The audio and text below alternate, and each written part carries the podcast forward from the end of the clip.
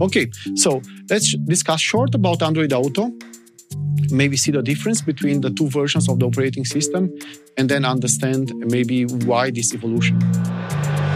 ITCS Pizza Time Podcast. Cheesy questions and juicy answers for the tech community. Hi und willkommen zu einer neuen Episode des ITCS Pizza Time Tech Podcasts. Heute über intelligente Betriebssysteme in Autos. Wer kennt sie nicht? Kit oder Bumblebee. Autos, die besondere Fähigkeiten besitzen und uns im Alltag mit Rat und Tat zur Seite stehen.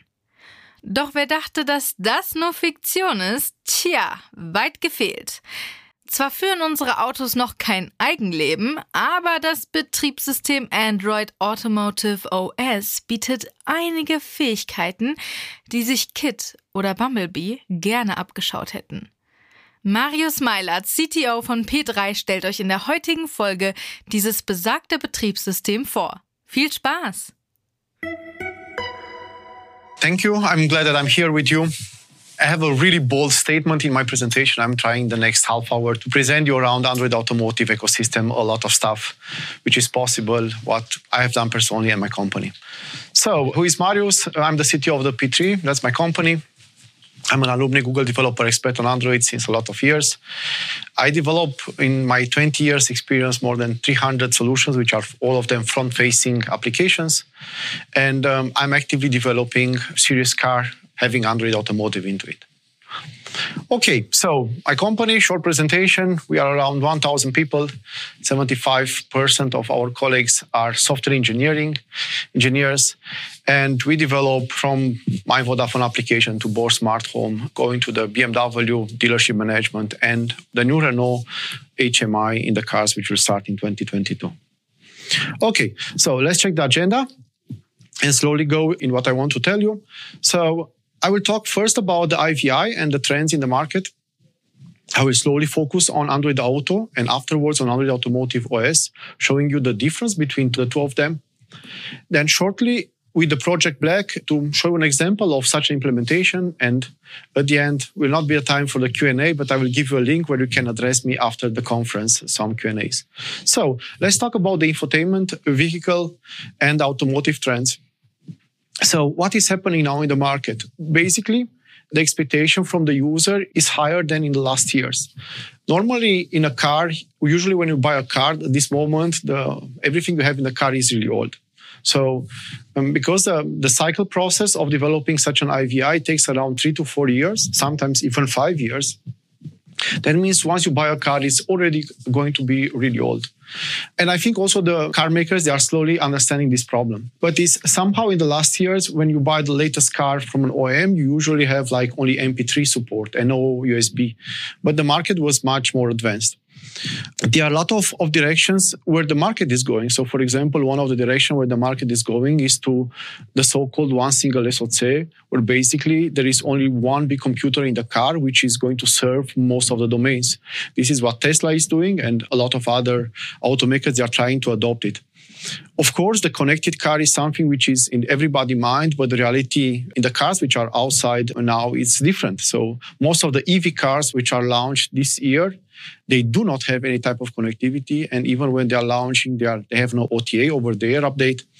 And you have to bring them still in the service and do update, do an update. And this is different than basically what is the expectation from the end users. The end users are, are kind of used with with modern phones. So uh, on the iPhone, on Android, you have the night updates, you have system updates, you have access to the modern apps, you get daily updates, even if something is crashing. You are all the time connected to different medias. You have access to social media. You have access to different information. And in the car, it's exactly the other way around for everything you, you want to do in the car, you basically go to a service. You even pay now in some cars for the weather apps. So you pay a subscription of 10 euros in a German car maker, or you are forced to treat two, uh, two, three apps. And as a normal user of a normal phone, you consider this a frustration because you expected much more. That's the problem which, in fact, Android Automotive tries to solve it there are different platforms outside, and they've tried over the years to to find maybe a similar solution. And most of you, you, you heard about the QNX, about the AGL, about the Windows Embedded, and about other systems. They all try in their ways to solve some kind of problem. And beside that, the OEM companies, they, they try together to organize communities like, for example, GENIVI Alliance, where this problem should be solved. And still in 2021, it is not solved for us, the end users. In every car you go now, it looks different you have a different type of interface, you have different type of unrolling, and you usually miss all these features. Now, as a positive side, there are already signals that something is happening there. And um, one of the first OEMs to do this is Tesla. But not only Tesla, for example, Polestar. So Volvo with Polestar 2 is an extremely good example of a car rolling out with an Android automotive system, having extremely cool experience in the car. And I remember that when I demo first the car to an OEM, um, a group of people, they were surprised to see that basically the car will tell you where are the charging stations along the road, which is basically a functionality not going to be found in any of the other cars beside Tesla and Polestar. And this is a simple thing, but basically most of the IVI cars released last year, they do not even have a charging list. So basically you are running an electrical car and you are without um, electricity and you have no idea where to charge it. And you have to rely to your google maps or uh, other type of charging app. So let's talk a little bit about android. There is a small evolution behind android. So everybody knows android from the phones from the mobile phones.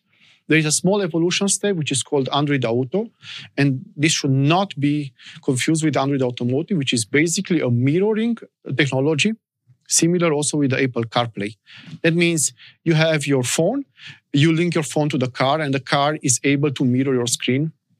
And in this way, overlay all the information from your phone to your car and allows you to have navigation, music, and other elements. And the third element is the Android Automotive OS, which is a full, completely HMI in the car. So think about like when you're using a Windows computer, you have a Windows installation. When you use a Mac, you have a Mac OS. And now in the car, you have basically another open source system. Above of this system, you can build whatever type of interface uh, you want. Okay, so let's discuss short about Android Auto. Maybe see the difference between the two versions of the operating system, and then understand maybe why this evolution. So, in Android Auto, there are some limited capabilities because again this is a mirror system. So you have access for example to messaging so voice control interface. You can read compose messages. You have access to audio that means you can play a lot of media and browse not only from usb but from spotify from audible from different type of music. Uh, you are remaining all the time in the same interface. You basically don't change the interface of your media player but you focus more on the content. So the media player will remain the same. You only change the source of content and then the other uh, functionalities inside of Android Auto, for example, you have Google Maps navigation, but not only Google Maps. There are already around 3,000 applications for Android Auto. So you can replace Google Maps with Waze if you prefer that, or other compatible navigation apps. You have a deep calendar integration. You have EV, electrical vehicle charging stations along the route. In the newest version of Android Auto, you have also charging apps and parking apps and definitely one of the coolest thing is the voice personal assistant. And uh, it's planned for 2021 a lot of driving optimized applications and they are on the way and there are some partners which are selected exactly for this purpose. But even with android auto which is some kind of old system so it's there since a lot of years even now people, if they see how, how the Android Auto is working, they are kind of surprised already on that because basically in a car running Android Auto, you just go in the car and you ask the car, hey, Google, please drive me to work. And you don't have to add nothing else because the car will know where to drive it. You do not talk about exact address, address book, you just talk about the location. So for example, I will say, uh, drive me to the Check24 in Frankfurt without knowing where the address is, for example, if I want to drive there. There are around 3,000 applications in the market, and this number will increase. Okay, so let's think about the next step. So the next step, after working on Android Auto, at some point in 2016, I was at the Google I/O conference in San Francisco, and so you have to think about Google I/O. It's around 10,000 people. Most of them, 90%, they are developers. And um, in a corner of the conference was like an orange Maserati with almost nobody near it. And I said, okay, why a car here in um, Google? What will be the purpose of this? And I start to talk with the engineers. They were basic engineers from Google and Qualcomm, and they were presenting a in-car concept at that time, running Android and controlling basically the car and the windshield. When I come back in 2016, I said, this is the future. this is something which will probably in four or five years will be mainstream and we have to focus. And yeah, we started in 2016 to bet on this technology. And meanwhile, it proved to be a successful one. Uh, there are two ways of developing Android Automotive. At that time, when the Android Automotive came out, was just Android in the car, was just a split view, was just a simple basic version. Meanwhile, Google understand the needs of the market and all the OEMs and evolved the whole concept in a full-fledged HMI system and not only HMI system, but also low-level middleware and also the, the lower part.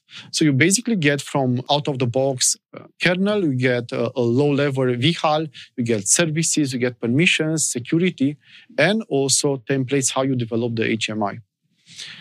A few years ago in 2018, the companies who were starting at that point to work on Android automotive, they were kind of like considered crazy.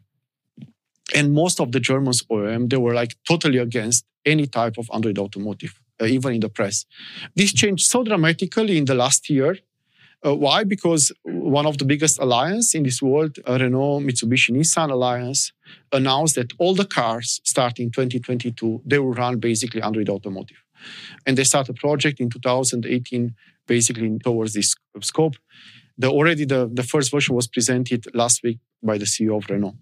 So that's the first line. So the first car which was released is not Renault, it's Volvo Polestar, was released this summer, a little bit delayed with around six months than the original plan. And it runs an Intel-based processor with a complete Android automotive. It's extremely interesting to see the feedback on the car from the German Auto.de and other companies, which are just praising the car on the highest level because of the experience in the car and of course also by the car itself. And these two are the, the main companies who committed themselves. Meanwhile, Google did an agreement with other companies. So the companies who committed themselves also on bringing Android Automotive is FCA, PSA, Ford, and the number continues to grow. In fact from week to week i'm, I'm kind of having a alert on google because most most of the time every two weeks there is a new company announcing they will jump on this.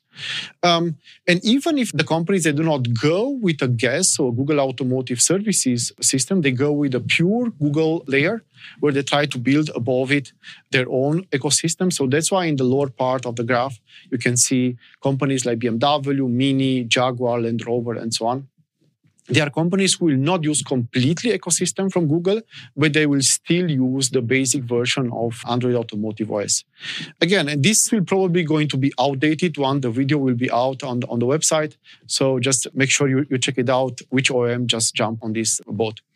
Okay, so maybe a little technical to go there, a technical slide. This is like a big architecture, so probably um, every developer will will going to love this. It tries somehow to, to to show which are the GAS parts of the system, which are the elements which are provided by Google, which are the elements you can do on your own. But basically, and I got this question quite a lot, you can change everything in the platform. So Android open source platform is a platform you can change. You can change from designed to whatever type of support. So if you envision a new way to interact in the car using, I don't know, gesture, you can implement that. And for example, if you want to use a rotary pad in the car, you already have support for it. So not only that you have a lot of frameworks which are there, but you can extend it the way you want.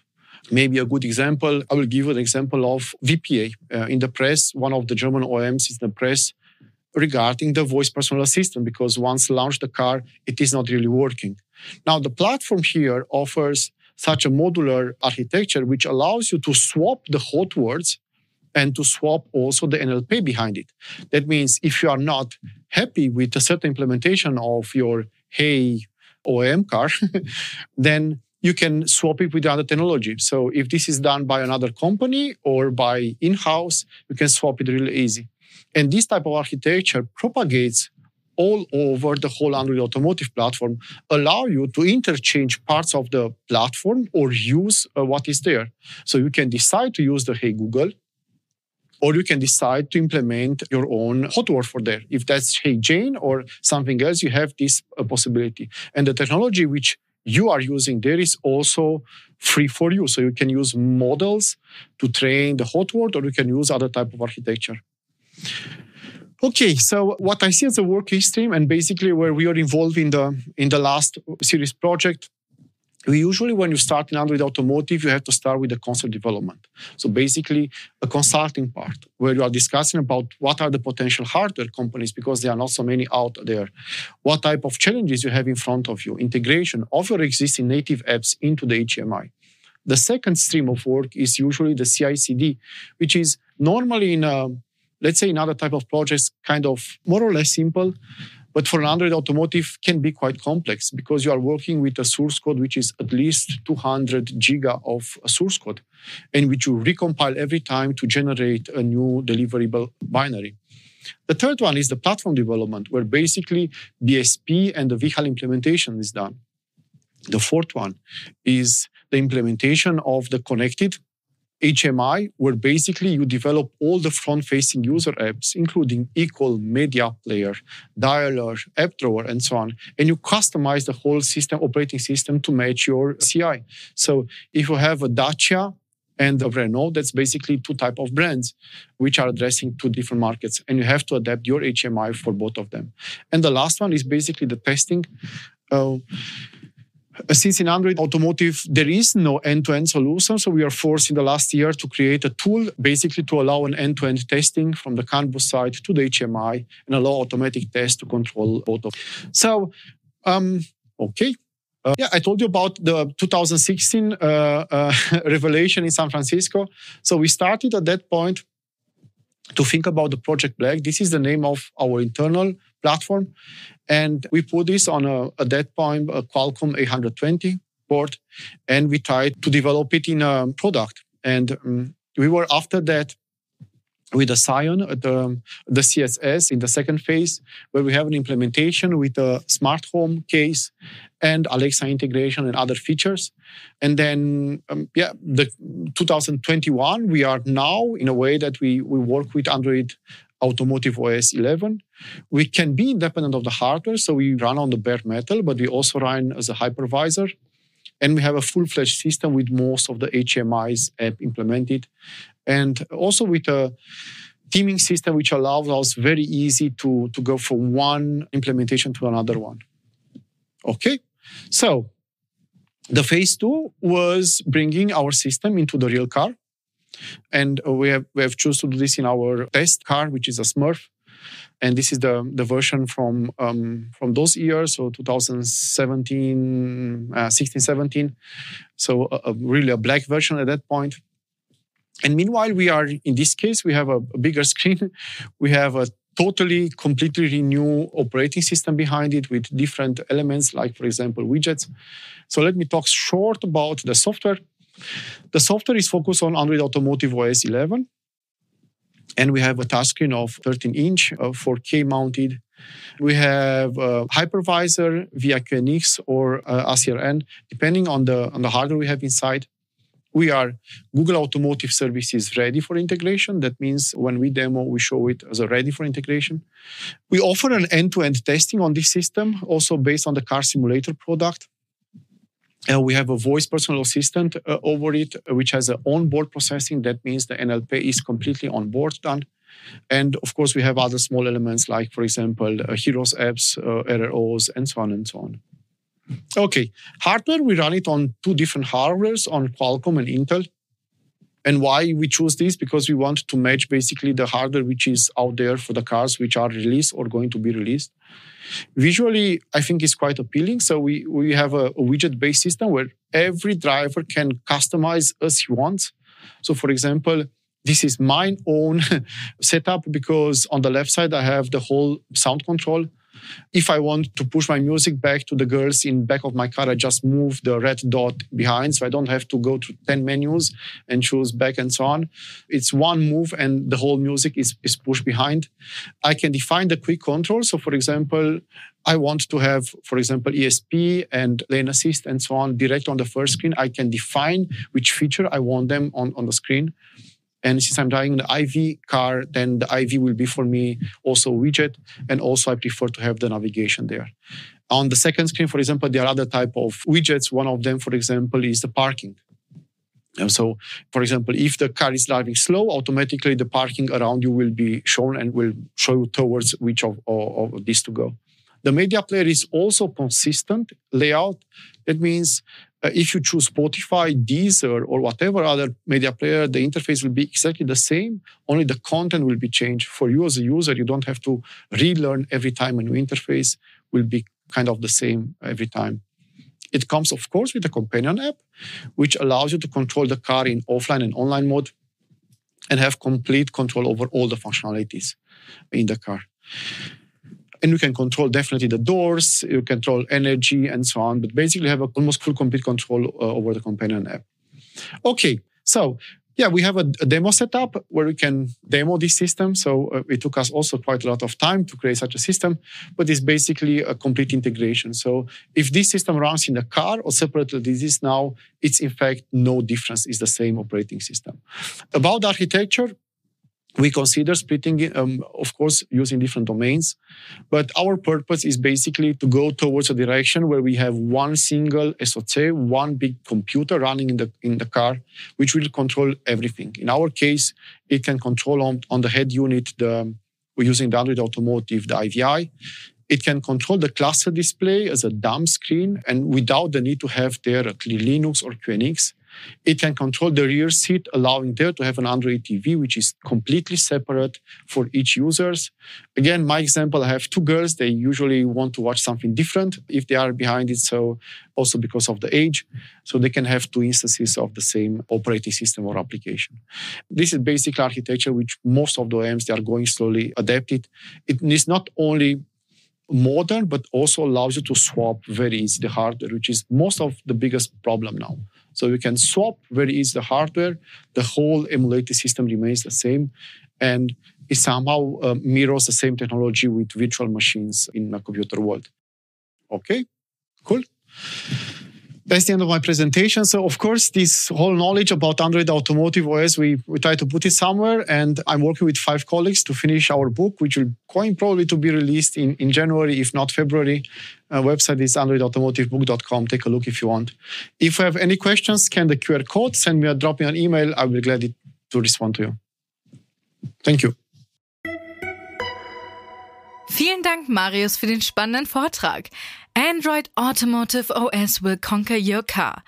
Apropos Conquer, welches Gimmick im Auto hat euer Herz erobert, welches ihr nicht mehr missen wollt? Schreibt uns, folgt uns auf Instagram und abonniert den ITCS Pizza Time Tech Podcast. Und wir hören uns wie gewohnt nächste Woche zu einer neuen und frisch servierten Episode. Ciao! ITCS Pizza Time Podcast.